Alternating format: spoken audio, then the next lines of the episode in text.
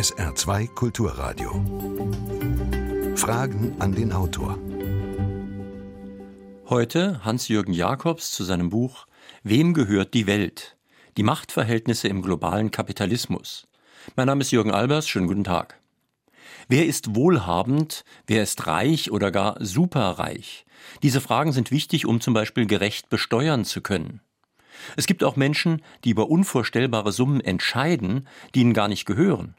Ein Vermögensverwalter, zum Beispiel wie BlackRock, verfügt über Billionen, genauer gesagt fast 5000 Milliarden US-Dollar.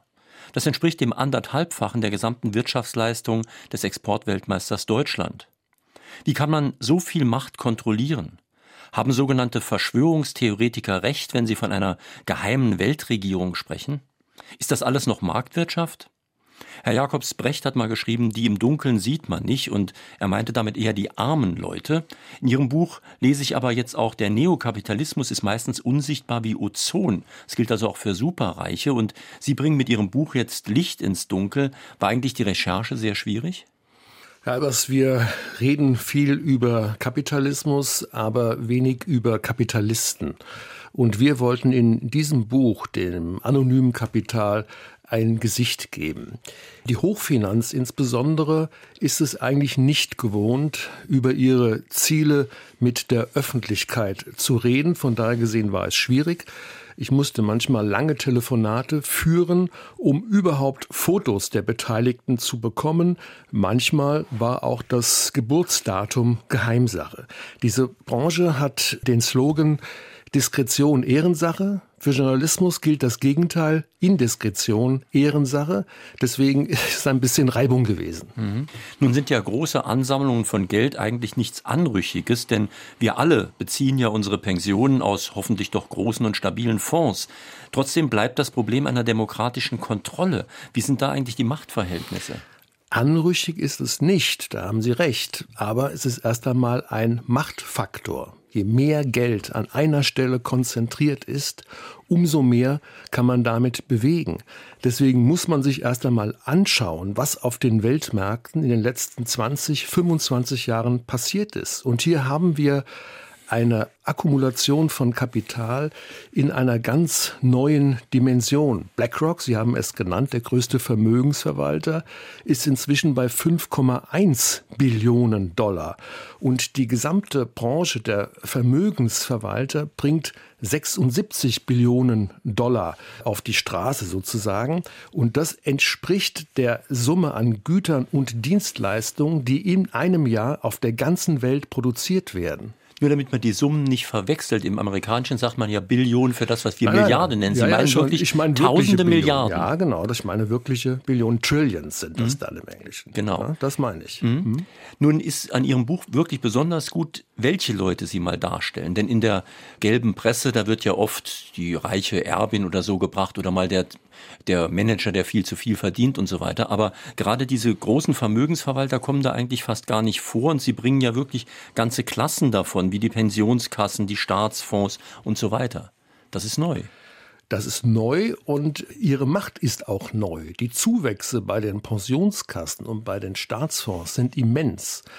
Nur mal die Staatsfonds herausgegriffen. In den letzten 20 Jahren ist das verwaltete Vermögen, das hier eingesetzt wird, um 1300 Prozent gestiegen. Das heißt, wir haben auf den Weltmärkten ganz neue Mitspieler. Und dahinter steht Politik. Das sind Politiker, oft äh, Parlamente, die dann auch eine Rolle spielen. Und, äh, oder aber, wenn wir in den arabischen Raum gehen, sind es Herrscherfamilien, die mit ihrem Investment über Staatsfonds bestimmte Absichten, strategische Absichten verbinden und eine immer größere Rolle auf den einzelnen Märkten spielen. Und da sind wir ja genau bei der demokratischen Kontrolle. Diese Herrscherfamilien sind natürlich nicht demokratisch kontrolliert, haben aber über ihr vieles Geld auch viel Macht. Äh, andere Fonds, der norwegische zum Beispiel, der 825 Milliarden verwaltet, der hat sogar ein paar ethische Kriterien. Die wollen kein, keine Waffenproduktion fördern, kein Tabak zum Beispiel, auch keine klimaschädlichen Sachen machen und so weiter. Ja, das sind nicht nur ein paar Kriterien, wie Sie sagen, sondern der norwegische Staatsfonds nimmt das sehr ernst. Das sind sogenannte ESG-Kriterien. Da geht es um Ökologie, da geht es um soziale Realitäten und um politische Verhaltensweisen.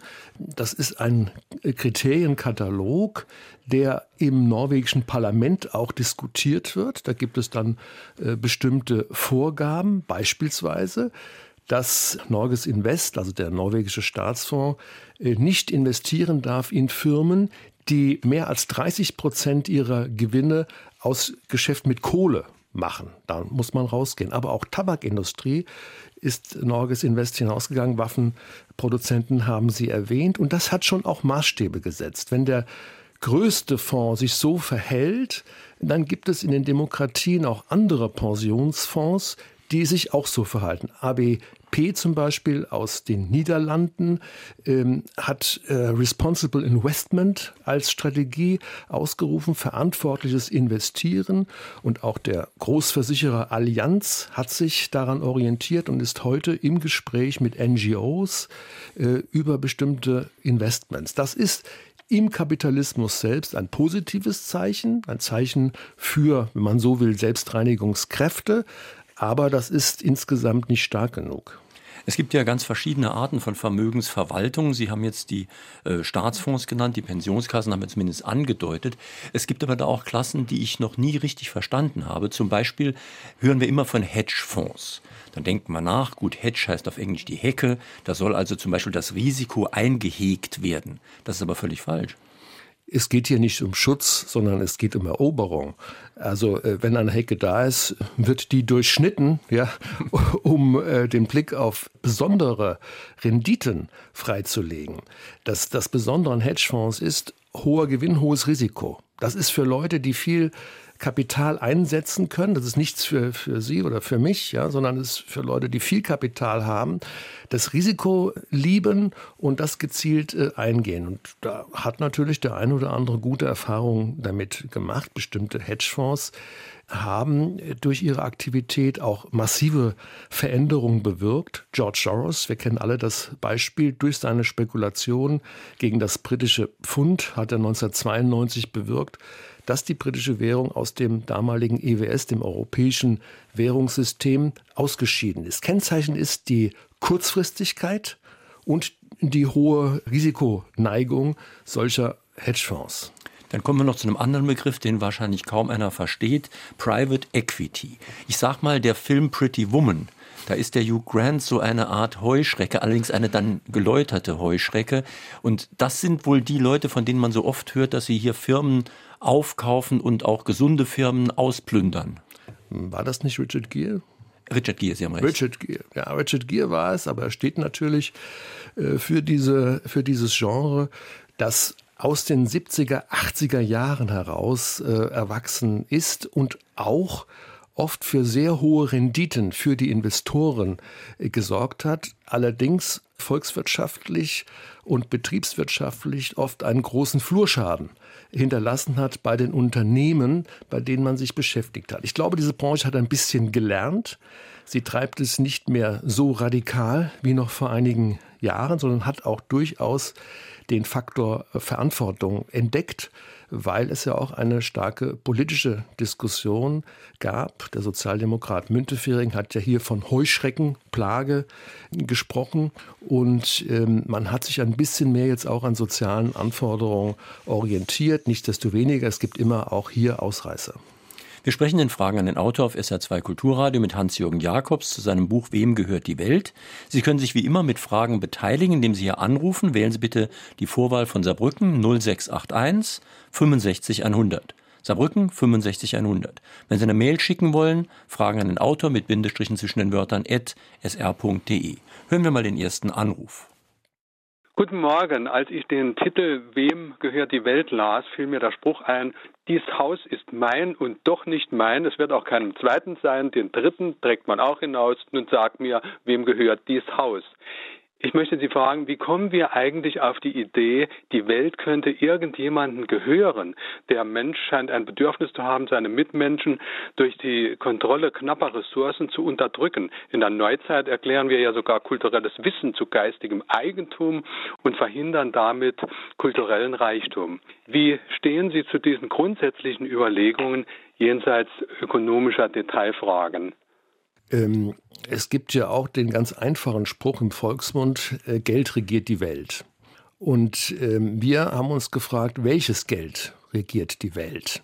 Also hm, in der Diskussion geht es sehr oft um Vorstandsvorsitzende oder um Aufsichtsräte manchmal, die für die Wirtschaft stehen. Aber was nicht in den Blick fällt, sind die Investoren, die Kapitalgeber. Wo kommt das Kapital her? Was wird damit gemacht? Was sind die Kriterien? Was sind die Auswirkungen? Und das ist, glaube ich, schon die entscheidende Frage, wenn wir den globalen Kapitalismus ähm, betrachten und die, wie wir sagen, die realen Machtverhältnisse, dann muss man sich dafür interessieren, was mit dem Geld äh, passiert. Denn es hat Auswirkungen auf Märkte, auf Unternehmen, auf Volkswirtschaften, hat prägende Auswirkungen. Wo wird investiert? Wo wird desinvestiert? Wo entstehen Arbeitsplätze? Wo fallen Arbeitsplätze weg? Wo entstehen Steuereinkommen und wo äh, sind sie nicht vorhanden. Das hat prägenden Einfluss und deswegen die Beschäftigung. Das, diese Frage ist natürlich zugespitzt, ja, aber sie zielt auf die wirklichen Machthaber. Und das ist, glaube ich, eine essentielle politische Frage. In unserem Blog wurde auch schon gefragt, warum wir überhaupt eigentlich zur Wahl gehen sollen, wenn es so ist, dass, und das ist ja eigentlich schon die Realität, wenn also eine große Bank wie die chinesische Staatsbank und ein großer Vermögensverwalter wie BlackRock sich zusammentun, dann sieht Frau Merkel sehr alt aus. Ja, wir gehen zur Wahl, um Parteien zu wählen, die Programme haben, die wiederum versprechen, mit der Realität fertig zu werden oder Realität zu gestalten.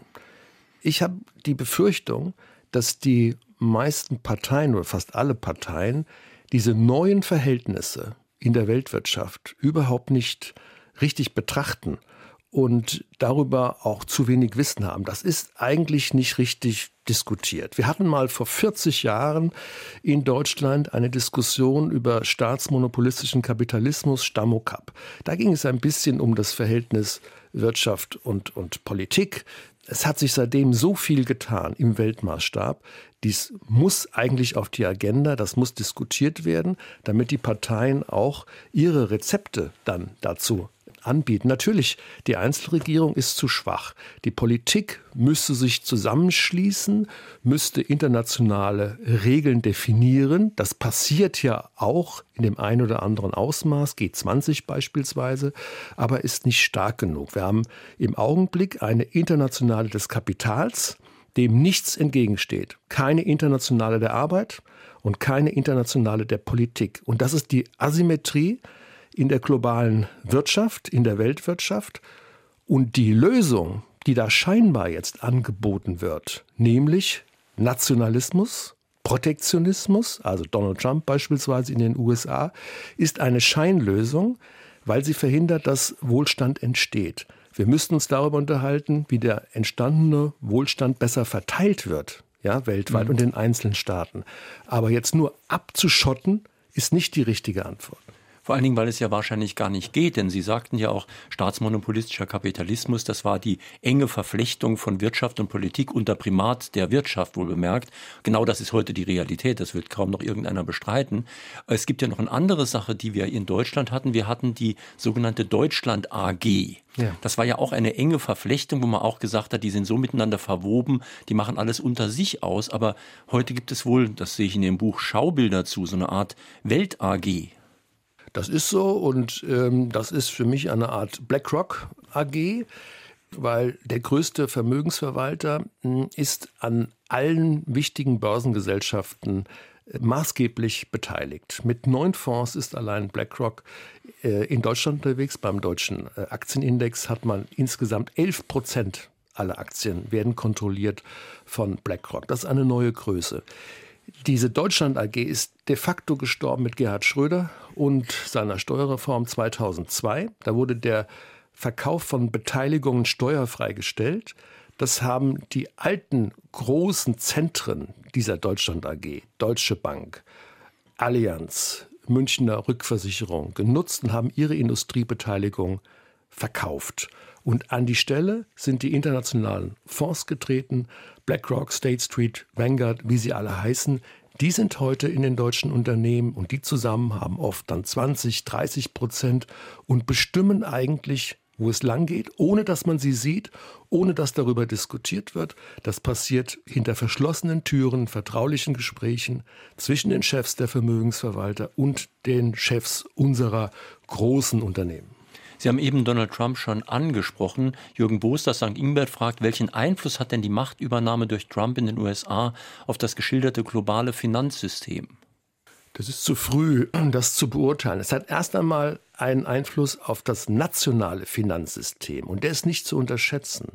Nach der Finanzkrise 2007, 2008 hat die Politik ja versucht, das Finanzsystem und die Banken zu regulieren. Es gab zahlreiche neue Verordnungen. Diese Form Einfluss zu nehmen, die wird jetzt reduziert, erkennbar reduziert durch Donald Trump. Es ist versprochen worden, dass man dereguliert, dass man für die amerikanischen Banken und Finanzfirmen weniger Gesetze hat. Und das alles macht der Mann, der im Wahlkampf davon gesprochen hat, mit der Wall Street aufzuräumen, der seine Gegnerin diffamiert hat, sie würde bezahlt werden von der Wall Street, von der großen bekannten Bank Goldman Sachs, das war der Vorwurf im Wahlkampf. Die Realität nach der Wahl sieht so aus, dass der Vizepräsident von Goldman Sachs der Chefberater wird von Donald Trump und dass ein Finanzer, der 17 Jahre bei Goldman Sachs gearbeitet hat, jetzt Finanzminister ist, Steven Mnuchin. Das ist die Realität. Die Politik, Trump, der Präsident, hat sich den Gesetzen der Wall Street unterworfen. Er macht genau das, was die Finanzgrößen wollen. Noch eine telefonische Frage. Wenn man fragt, wem gehört die Welt, muss man dann nicht auch fragen, wem gehört der Staat? Oder genauer gesagt, wem gehören die Staaten? Und warum in der westlichen Hemisphäre, warum können die Demokratien den Machtausgleich von Machteliten nicht demokratisch ausgleichen? Und dann habe ich noch eine Frage. Was versteht der Autor unter dem Begriff, den Wissenschaftler Niedersachsen Connection nennen und Journalisten den Hannover Komplex? Dahinter verbirgt sich die Tatsache, dass es eine norddeutsche Machtelite gibt, die faktisch über die Ämtervergabe im Staat entscheidet. Jüngstes Beispiel ist die Entscheidung von Sigmar Gabriel, Herrn Schulz zum Kanzlerkandidaten zu machen. Ja, das ist natürlich eine gute Frage, wem die Staaten gehören. Und wenn man auf die Welt schaut, dann ist es schon auch ganz interessant. Daraus leitet sich eine Systemfrage ab oder wenn man so will, eine Systemkonkurrenz. Schauen wir uns China an, dann gehört der Staat einer Partei, der kommunistischen Partei, die auch die Wirtschaft mitbestimmt. Dort gibt es private Unternehmen, ja, Jack Ma beispielsweise, Alibaba, ein großer Konzern, aber das Ganze wird natürlich politisch sehr stark begleitet, eingehegt und kontrolliert, das weiß jeder. Es gibt Herrscherfamilien im arabischen Raum, aber auch in Singapur beispielsweise, die Macht haben. Der Herr Ministerpräsident Lee von Singapur, der kontrolliert einen Staatsfonds, seine Ministerpräsidentin den anderen Staatsfonds, GIC und Temasek, die überall an großen Konzernen beteiligt sind. Das äh, ist ein Teil der Realität. In den westlichen Demokratien sind es natürlich die Wähler, die darüber bestimmen, wer in die Regierung kommt. Dort gibt es einen Einfluss von, von uns. Aber wie stark ist der natürlich gegen die anderen? Nicht so deutlichen Einflüsse, beispielsweise von Finanzzentren oder großen Konzernen, die Lobbying betreiben. Ähm, hier braucht man immer wieder eine äh, öffentliche Diskussion. Das ist die Aufgabe der Medien auch, hier als Gegenmacht zu wirken. Das ist unser komplexes System. So, und das steht alles nebeneinander. Niedersachsen ist sicherlich sehr speziell.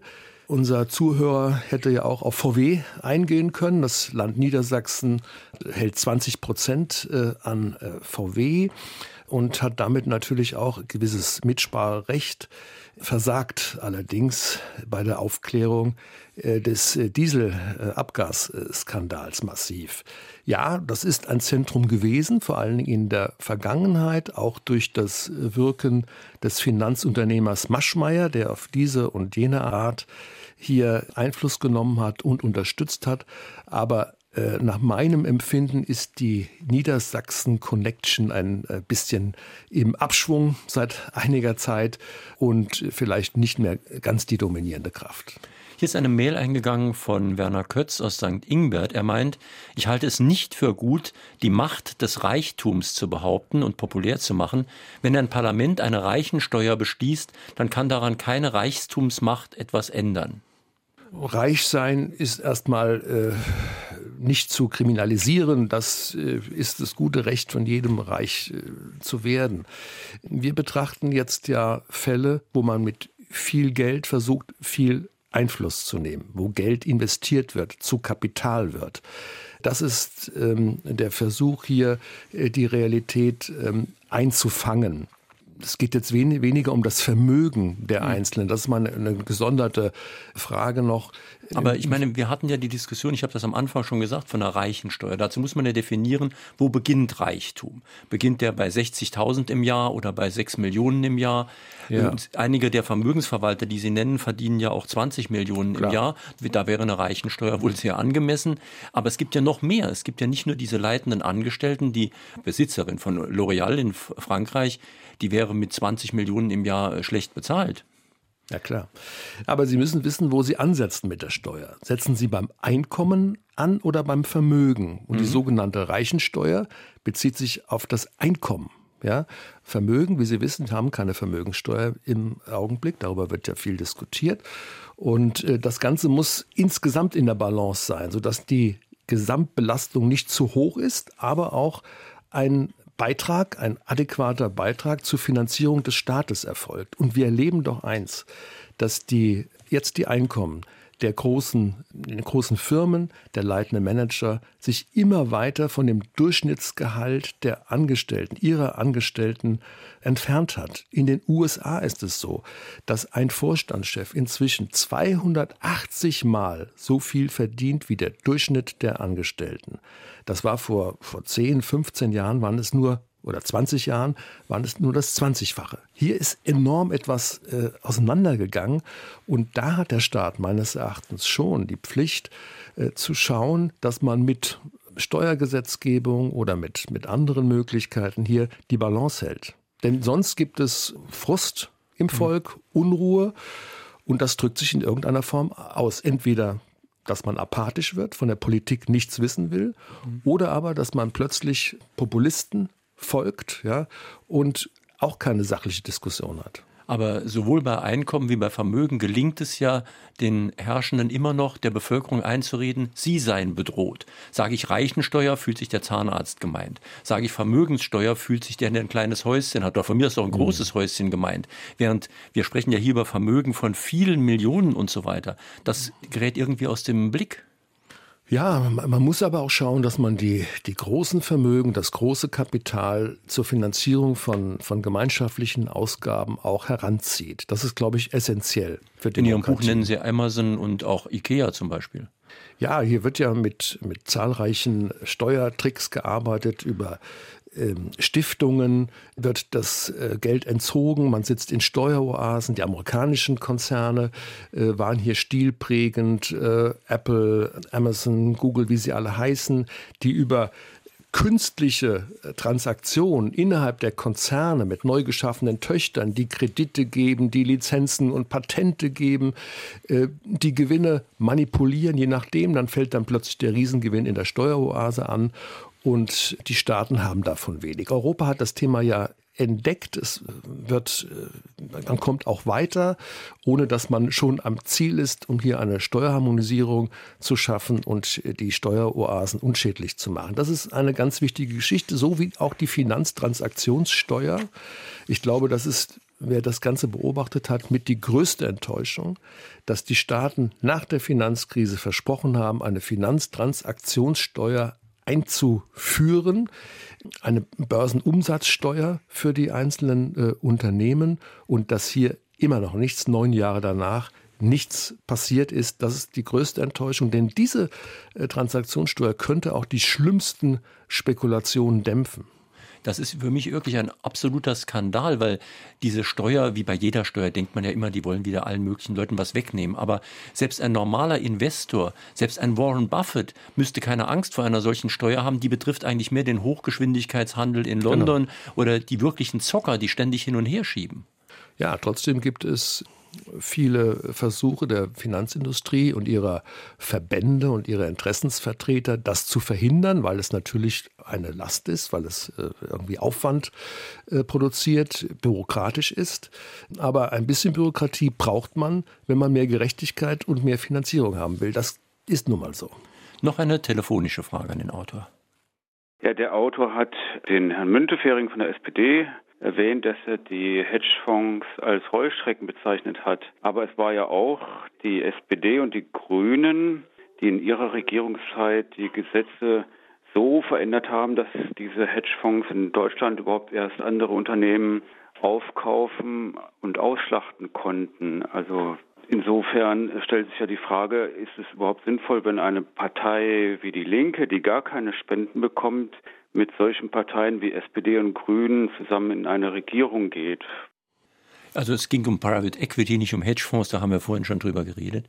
Ja, das bezog sich ja damals auf den Fall Krohe, den Armaturenhersteller, und das war die Firma Texas Pacific Company, die dort damals ähm, aktiv war und darauf hat sich äh, Müntefering äh, bezogen. Ja, es gab in den Nullerjahren, in der Zeit der rot-grünen Regierung, einen massiven Druck des Finanzstandorts Frankfurt. Man hatte Angst, zurückzufallen. Alle anderen haben dereguliert. London natürlich sehr stark, die Wall Street Washington. Und man fürchtete, dass man da nicht mithalten konnte. Man wollte selbst auch, Sie haben völlig recht, Hedgefonds haben und andere Finanzfirmen und ist auch gesetzlich darauf eingegangen. Das ist im Nachhinein durchaus auch in der SPD als Fehler interpretiert worden. Das sind jetzt, ist jetzt aber die, die Vergangenheit. Ich glaube, wir haben alle aus der Finanzkrise gelernt oder wir sollten daraus gelernt haben, dass man ohne ein gesundes Maß an Regulierung nicht auskommt. Und hier ist es ja ehrlich gesagt so, dass wir neue, riesige Defizitbereiche haben. Denn mit den neuen Finanzmächten, die entstanden sind, den großen Vermögensverwaltungen, den großen Private Equity Firmen. Damit ist so viel Gestaltungsmacht verbunden, dass wir das überhaupt nicht einfassen. Diese Gruppierungen vergeben auch viele Kredite. Die geben heute die Risikokredite, die Banken nicht mehr geben können, weil sie stärker beaufsichtigt werden. Es sind riesige Schattenbanken entstanden und es gibt weder Gesetze gegen Schattenbanken noch gibt es eine Transparenz, was hier alles an Risiken sich ansammelt. Das ist, glaube ich, das größte Defizit im Augenblick. Gehört nicht der Natur die Welt, die alles beherrscht, trotz aller Armeen und Religionen? Lösen Erfindungen nicht immer wieder bestimmte Monopole auf? Nun ja, die Natur ist natürlich auch ein Faktor, aber der spielt bei den meisten ja hier keine nennenswerte Rolle äh, gibt schon auch die Erwägung Naturschutz. Ja, wir haben ja den einen oder anderen Staatsfonds äh, genannt, der darauf achtet, dass ökologisch äh, alles in Ordnung ist. Erfindung, ja, Sie haben recht. Da kann natürlich immer wieder äh, kann es Umwälzungen geben, kann es neue Player geben. Wer, hatte, wer hätte gedacht jetzt vor, vor 15 Jahren, dass Google einmal eine solche Internetmacht wird und das digitale Geschäft so bestimmt?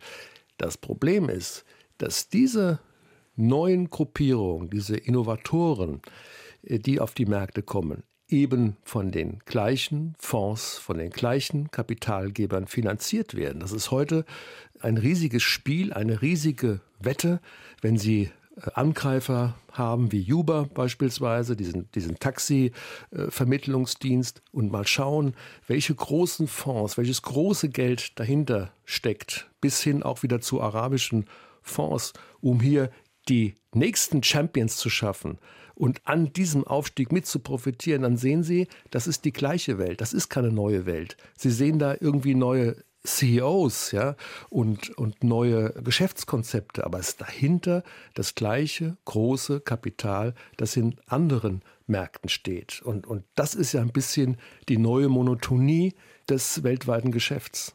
In der politischen Ideologie werden da oft manche Begriffe regelrecht durcheinander gebracht. Da gibt es einmal die Demokratie, die Volksherrschaft, die ist wohl ganz gut kompatibel mit einer Marktwirtschaft, wo es Wettbewerb gibt und Konkurrenz und so weiter. Obwohl es natürlich heute auch äh, Staaten gibt, die absolut nicht demokratisch sind, aber auch so etwas wie eine Marktwirtschaft haben, obwohl Da zweifle ich jetzt dran, ob das Wort überhaupt noch stimmt.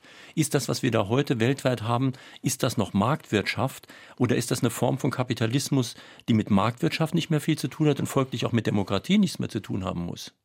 Es ist eine Form des äh, organisierten Kapitalismus im weltweiten Maßstab. Das, glaube ich, muss man feststellen. Wir haben eine enorme Tendenz zur Konzentration auf globalen Märkten.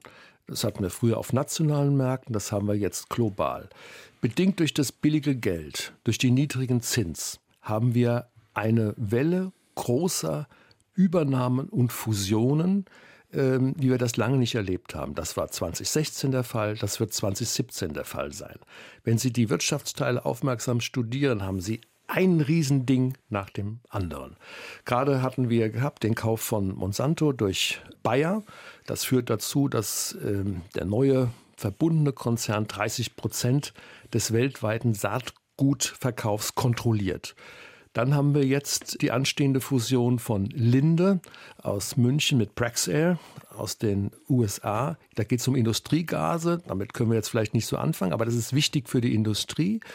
Und hier wird dann auch ein riesen Weltmarktanteil geschaffen und das Ergebnis ist, dass man besser in der Lage ist, hohe Preise durchzusetzen. Und diese hohen Preise zahlen Industrieunternehmen und werden sie nachher auf die Verbraucher umlegen. Das sind die Effekte einer solchen Konzentration. Ja, Marktwirtschaft, das ist die Theorie der Ökonomen. Das war die Theorie des Ludwig Erhard. Das ist praktisch unsere Grundannahme, hat mit Wettbewerb zu tun. Konkurrenten, die werben um, um den Kunden, ähm, die nicht zu viel Macht haben.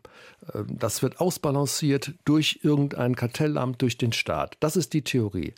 Es ist aber die Realität, dass wir weltweit eben sehr viel Zusammenballung von Macht haben, ohne dass es ein Weltkartellamt gibt, ohne dass es eine adäquate Begleitung durch Institutionen gibt. Und das ist, glaube ich, eine sehr, sehr gefährliche Tendenz. Hier ist eine Mail eingegangen von Elvira Ibrahim Kulova. Sie fragt, welche Bedeutung spielen denn China und Japan auf den neuen Finanzmärkten, die sich jetzt auftun, wenn Trump nur noch sein eigenes Land in den Vordergrund stellt? Und wie wird es mit Russland sein, den anderen Schwellenstaaten? China hat vier große Banken, die alle staatlich beherrscht werden. Und das sind auch die vier größten Banken der Welt. Eine davon ist Bank of China. Und diese Bank of China ist mit der Deutschen Bank zusammen der größte Finanzier des verschachtelten, intransparenten Imperiums von Donald Trump. Auch der amerikanische Präsident hängt eben ab von Krediten und von Kapital, das von anderen kommen. Ähm, die Regierung in Peking, und das heißt die Kommunistische Partei, ist über ihre Beteiligung über eine staatliche Investmentgesellschaft namens Hujin in der Lage, dies exakt zu steuern. Diese staatliche Investmentgesellschaft ist der Mehrheitsgesellschaft an allen vier Banken. Und damit bestimmt man, was gibt man an Krediten, welche Unternehmen fördert man, welche lässt man absterben, wie geht man in internationale Märkte hinein. Wir haben jetzt ja den Fall diskutiert im letzten Jahr, dass unser Roboterhersteller KUKA aus Augsburg von einer chinesischen Firma gekauft wurde. Das war monatelang ein großes Thema. Der Aufkäufer heißt Medea. Das ist ein Privatunternehmen. Dahinter steckt ein ziemlich in Deutschland unbekannter chinesischer Mogul, ein Milliardär. Aber er wird in der Holding zu 25 Prozent ist sein Teilhabe ICBC, das ist die größte chinesische Bank. Also der chinesische Staat ist bei diesem Deal unmittelbar dabei, ja, weil nichts in China an der Wirtschaft ohne die Begleitung durch den Staat passiert. Das sind interessante Entwicklungen. Japan ist sozusagen ein Closed Shop, hohe Verschuldung, extrem hohe Verschuldung, 260 Prozent Verschuldungsquote am Volkseinkommen. Äh, gemessen, ähm, ist aber kein Problem, weil über die großen, den großen Fonds, den die haben, ein großer Pensionsfonds, der 1,2 Billionen Dollar hat, ja, werden die eigenen Staatsanleihen, die eigenen Aktien und die eigenen Anleihen gekauft. Japan finanziert sich in einem Kreislaufsystem permanent selbst, ohne aber ökonomisch mit großen Wachstumsraten äh, voranzukommen. Hier ist eine Mail eingegangen von Herbert Weingärter. Er meint, Piketty hat doch schon längst einen klugen Vorschlag gemacht, wie Superreiche besteuert werden könnten. Es geht darum, ein Prozent der erwirtschafteten Kapitalrendite abzugeben. Also keine Substanzbesteuerung, sondern nur ein kleiner Anteil der durchschnittlichen Kapitalrendite von fünf Prozent. Dieser Vorschlag ist noch nicht einmal ernsthaft diskutiert worden, sondern wurde als vollkommen untauglich abgeschmettert.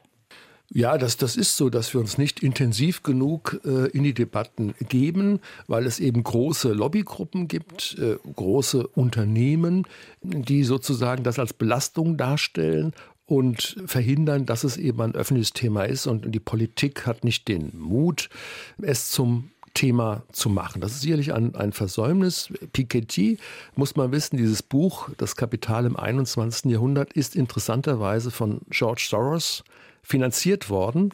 Also der Hedgefonds-Milliardär, der mit die wildesten Geschäfte macht, hat eben auch eine gewisse soziale Seite entdeckt, äh, weil er sich sagt, so viel Freiheit darf ich eigentlich gar nicht haben, um äh, mein Vermögen zu machen. Das muss gesellschaftlich besteuert werden.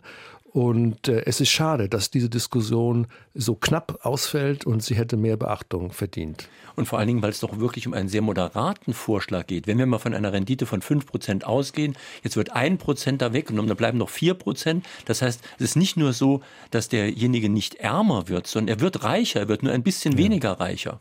Ja, aber die äh, soziale Orientierung, die wir mit einem marktwirtschaftlichen Unternehmer verbinden und die, die Eigentumsgarantie und die Eigentumsverpflichtung, die wir haben, im Grundgesetz festgelegt, die gilt so leider nicht auf globaler Ebene, sondern da zählt die nackte Zahl. Die nackte Zahl heißt maximale Rendite. Und alles, was die Rendite schmälert, ist dann erst einmal abzulehnen und zu verhindern, weil dann entsteht der weniger Renditen. Ja, da kommen wir dann natürlich in einen Zielkonflikt. Die Einzelnen, die ihr Geld anlegen, um die Rente zu vermehren, die ETFs, also äh, börsenindexierte Indexfonds kaufen, sind natürlich auch an möglichst viel Geld interessiert. Ja? Aber wenn das Auswirkungen hat, dass Arbeitsplätze wegfallen oder dass Steuern nicht gezahlt werden, ähm, dann ist es natürlich hier ein Widerspruch, weil damit auch soziale Aufgaben weniger erfüllt werden können. Noch eine telefonische Frage. Ja, ich habe eine Frage an den Autor, sehr passend zu diesem Titel des Buches. Und zwar kennt er wahrscheinlich diese berühmte Rede von John F. Kennedy an den Journalistenverband von 1963, im April 1963. Und in dieser Rede sagt Kennedy etwas äh, Ungeheuerliches. Ich zitiere, denn wir stehen rund um die Welt einer monolithischen und ruchlosen Verschwörung gegenüber, die sich vor allem auf verdeckte Mittel stützt, um die Einflusssphäre auszudehnen, auf Infiltration statt Invasion, auf Unterwanderung statt Wahlen, auf Einschüchterung statt freier Wahl. Also die Rede geht natürlich nur weiter und Kennedy bittet die Journalisten regelrecht darum, alles offenzulegen, keine Geheimnisse zu halten, auch die Regierung zu kritisieren und einen demokratischen Prozess damit aufrechtzuerhalten, sich gegen jede Geheimhaltung zu wehren, alles zu veröffentlichen. Das steht doch in krassem Gegensatz zu dem, was wir heute zum Teil gerade in den USA erleben. Ja, das ist die Aufgabe der äh, Journalisten, ähm, den Geheimnissen nachzujagen, die geheimen Dokumente zu bekommen und sie zu veröffentlichen. Watergate, Flick-Skandal, Sie kennen alle die, die Stichworte. Heute ist es natürlich so, äh, dass dieses geheime Material mitunter gereicht wird weil damit bestimmte ähm, Erwägungen und Zielsetzungen verbunden sind. Schauen Sie doch mal an den amerikanischen Wahlkampf. Dort haben russische Hacker offenbar ja die Protokolle der Demokratischen Partei und der Republikanischen Partei gehackt und waren dann im Besitz von zahlreichen E-Mails. Was aber wurde über Wikileaks verbreitet? Nur die internen Mails der Demokratischen Partei nicht der der Republikanischen Partei. Das hätte uns auch mal alle interessiert, wenn schon aufgedeckt wird, was hier Herr Trump und die anderen oder die Parteiführung Paul Ryan sich so gedacht hat. Nein, das, das wurde aber nicht äh, aufgedeckt, wurde nicht an Wikileaks gegeben, weil offenbar der Auftraggeber, war es Herr Putin, war es sonst jemand, einseitig Herrn Trump fördern wollte. Und das ist natürlich immer die Gefahr äh, mit der Aufdeckung von Geheimnissen, dass damit auch Geschäfte verbunden sind und Taktiken im Hintergrund, die wir nicht genau erkennen. Vor allen Dingen, weil ja auch viele Medien, gerade auch in den USA, von sehr mächtigen Finanzkreisen gesteuert werden oder zumindest besessen werden. Ja, also äh, ein Unternehmer, ein Medienunternehmer wie Rupert Murdoch beispielsweise, der mit zu den großen fünf auf der Welt gehört, ähm, hat natürlich ein politisches Bewusstsein. Er ist ein ausgesprochen konservativer, er ist auf der Seite von, von Trump. Und sein Sender Fox News hat großen Einfluss ähm, auf die Diskussion in den USA. Und äh, hier kann sich äh, Donald Trump äh, zu Hause fühlen, während natürlich die Liberalen, die Demokraten ihre Medien haben, die da gegenarbeiten. Und es gibt oft eine Verbindung der Milliardäre, insbesondere in Amerika, zu den Medien. Bestes Beispiel ist Michael Bloomberg mit seiner großen Agentur und, und, Finanzinstitution Bloomberg. Und er selbst war ja zwölf Jahre lang Bürgermeister von New York und hatte auch erwogen anzutreten im Präsidentschaftswahlkampf. Hören wir noch einen Anruf bitte. Meine Frage an den Autor ist, kann ich als Otto Normalverbraucher, als ganz normaler Steuerzahler mit meinem Verhalten irgendwie Einfluss nehmen auf die Verhältnisse, die Sie schildern? Wie gesagt, es bleibt, es sind Wähler, sie können sich politisch engagieren, sie können in Parteien gehen, sie können äh, Initiativen beitreten, die äh, politische äh, Forderungen erhebt. Sie können mit ihrer Geldanlage auch Einfluss erheben. Wem geben sie das Geld? Richten sie sich nach ethischen Kriterien? Machen sie das deutlich? Auch hier haben Sie Einfluss. Sie können auch natürlich in der Wahl Ihrer Produkte so ein bisschen die äh, Gegebenheiten verfolgen und hier Reaktionen und, und Reaktionen zeigen, indem Sie vielleicht auch regionale, globale Produkte von einheimischen Produzenten beziehen, beispielsweise. Mhm. Also Bewusstsein für die Verhältnisse hilft. Natürlich ist die Einflussnahme des Einzelnen angesichts dieser, dieses großen Kapitals gering. Aber wenn man sich zusammenschließt, wenn man darüber redet, wird es ja auch ein öffentlicher Faktor. Und das darf in der Diskussion nicht fehlen. Das brauchen wir. Worüber ich mir schon lange Gedanken mache, ist das Verhältnis von Vermögen und Schulden. Sie schreiben in Ihrem Buch irgendwo, Finanzvermögen auf der einen Seite bedeutet Verbindlichkeiten auf der anderen Seite. Und jetzt sprechen wir ja sogar schon von einem Anlagenotstand, weil viel Geld da ist, das irgendwo angelegt werden will, aber man weiß nicht so richtig wo. Und das bedeutet aber doch auch, da ist Geld da, die wollen das mir geben, indem ich mich zum Schuldner mache, aber ich soll dann wieder Schulden abbauen. Wenn ich die Schulden abbauen würde, würde ich denen das Geld ja zurückgeben und dann hätten sie überhaupt keine Möglichkeiten mehr, was anzulegen. Der Anlagenotstand äh, sieht so aus, dass so jemand wie Larry Fink beispielsweise von BlackRock, der Chef von BlackRock, jeden Tag Milliarden investieren muss und fast verzweifelt ist, er weiß nicht, wohin mit dem Geld. Ja, wo, soll er es investieren, um die versprochenen Renditen, die er seinen Auftraggebern versprochen hat, also Pensionsfonds, Staatsfonds, Stiftungen, reichen Leuten, mhm. die ihn finanzieren, muss er irgendwie die Rendite beibringen. Und das führt dazu, dass wir eine Verlagerung haben, weg von Anleihen, Aktien werden auch schon sehr kritisch gesehen, weil der Stand, der Aktienstand, der, die Börsenkurse sehr hoch sind. Und dann versucht man in Alternative Investments zu gehen, alternative Investments. Und das sind dann Immobilien, das ist die Privatverleihung von Geld beispielsweise, das sind Hedgefonds und das ist Beteiligung an Firmen Private Equity. Das sind die neuen Boombereiche. Aber da ziehen die Preise auch so wahnsinnig an, dass man sich hier Sorgen machen muss, dass wir hier eine Blase nach der anderen produzieren, dass wir in eine Überhitzung äh, hineinkommen. Und das ist das Ungesunde an der äh, gegenwärtigen äh, Situation. Ja, das, das Blut des Kapitalismus sind die Schulden. Wenn man sich nicht verschuldet, dann gibt es natürlich auch kein Wachstum für die Finanzindustrie. Deswegen ist die Finanzindustrie nicht an einer Konsolidierung der öffentlichen Haushalte beispielsweise interessiert, sondern würde immer Vorschläge machen, kreative Vorschläge machen, wie man sich noch mehr Geld aufnehmen kann. So hat ja auch Goldman Sachs beispielsweise beigetragen über einen Trick, dass Griechenland äh, die Kriterien erfüllt, um in die Eurozone zu kommen. Ja, also hier ist äh, geht's nie ohne Schulden.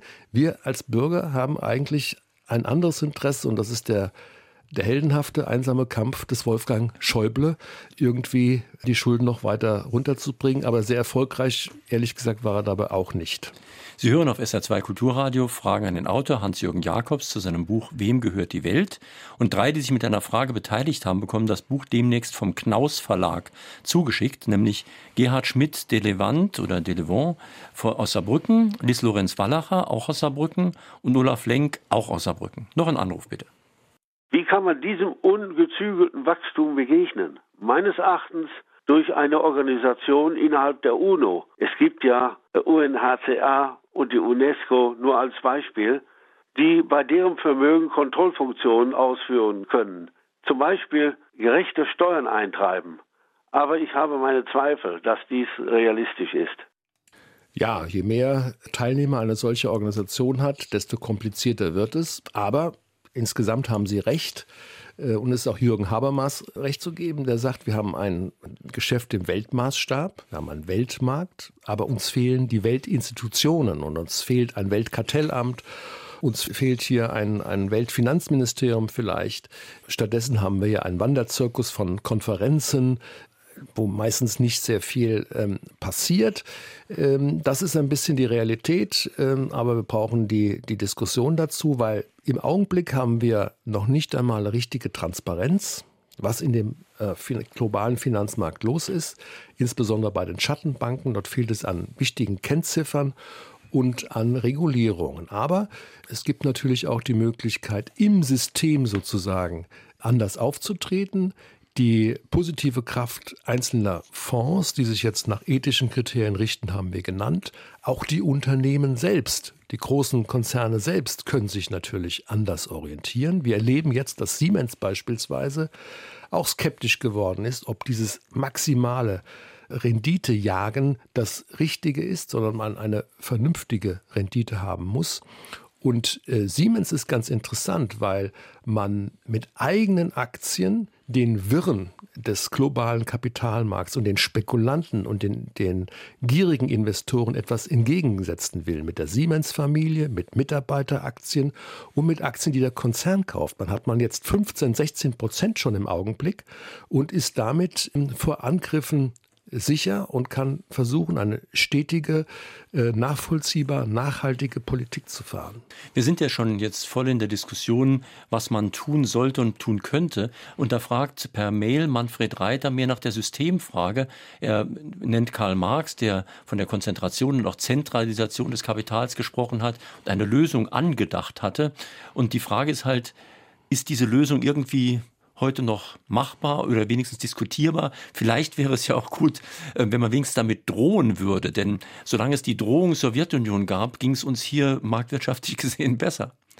Ja, man weiß ja nicht, was die neue Drohung sein soll. Ist es China? Ist China noch Drohung? Wenn der chinesische Staatspräsident äh, jetzt hergeht und öffentlich erklärt, wir brauchen den freien Welthandel, wir wollen keinen Protektionismus, wie ihn Donald Trump in Betracht zieht, dann ist er auf einmal ja nicht mehr der Bösewicht. Dann wird auf einmal das Modell des Staatskapitalismus chinesischer Art wird womöglich verlässlicher und besser geeignet für Geschäfte als das gierige, auf Finanzmacht beruhende kapitalistische Modell aus den Vereinigten Staaten. Das ist der, der neue Systemstreit, den wir eigentlich jetzt weltweit ähm, erleben durch die neue Politik des gewählten ähm, amerikanischen Präsidenten. Mittendrin ist Europa. Mittendrin ist unser Modell eines Verantwortungskapitalismus, eines Familienkapitalismus. Das muss ich behaupten, indem wir uns selbst besser organisieren, indem wir uns in Europa besser organisieren, einheitliche Steuergesetzgebung haben, eine bessere Politik über die Länder hinweg, ja, eine mehr Demokratie in Europa entwickeln. Das ist eigentlich jetzt die Aufgabe. Andernfalls werden wir zwischen den Blöcken zermalmt, verschwinden wir, sind wir nur noch Beiträger und, und Lieferanten à la longue, weil die Kraftpole sind nun mal USA und China. Sie beschreiben in Ihrem Buch ganz konkret anhand von Zahlen, wie sich die Machtverhältnisse innerhalb der Wirtschaft verschoben haben. Es war vor 20, 30 Jahren noch so, dass die Realwirtschaft noch einigermaßen auf dem Niveau der Finanzwirtschaft war. Inzwischen ist es, glaube ich, das Vierfache oder ich weiß nicht was. Und Sie schreiben in Ihrem Buch, es fehlt an genügend Chancen für die Realwirtschaft im Verhältnis zur Finanzbranche endlich wieder anzuwachsen. Was mhm. könnte man denn da tun?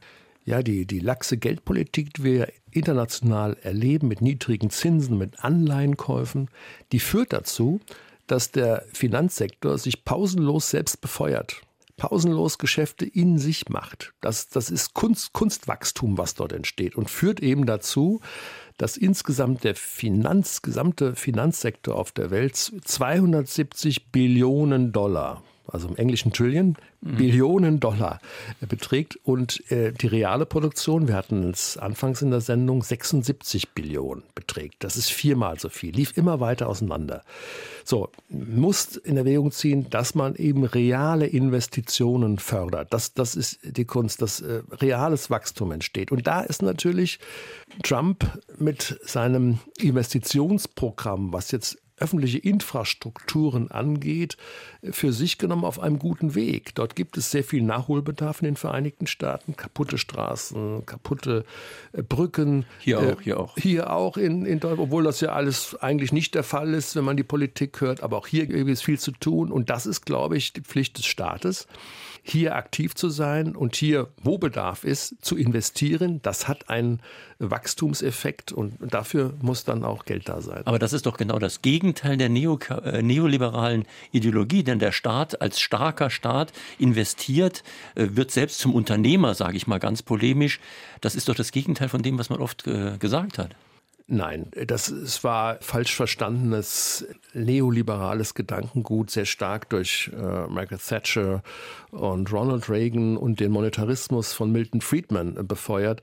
Die Ordoliberalen, wie wir sie kennen, die, die äh, sozusagen äh, der Spiritus Rector sind unserer Marktwirtschaft, die haben immer von einem starken, leistungsfähigen Staat gesprochen, der Schiedsrichter ist, der, der Märkte, der aber auch einen Rahmen schafft.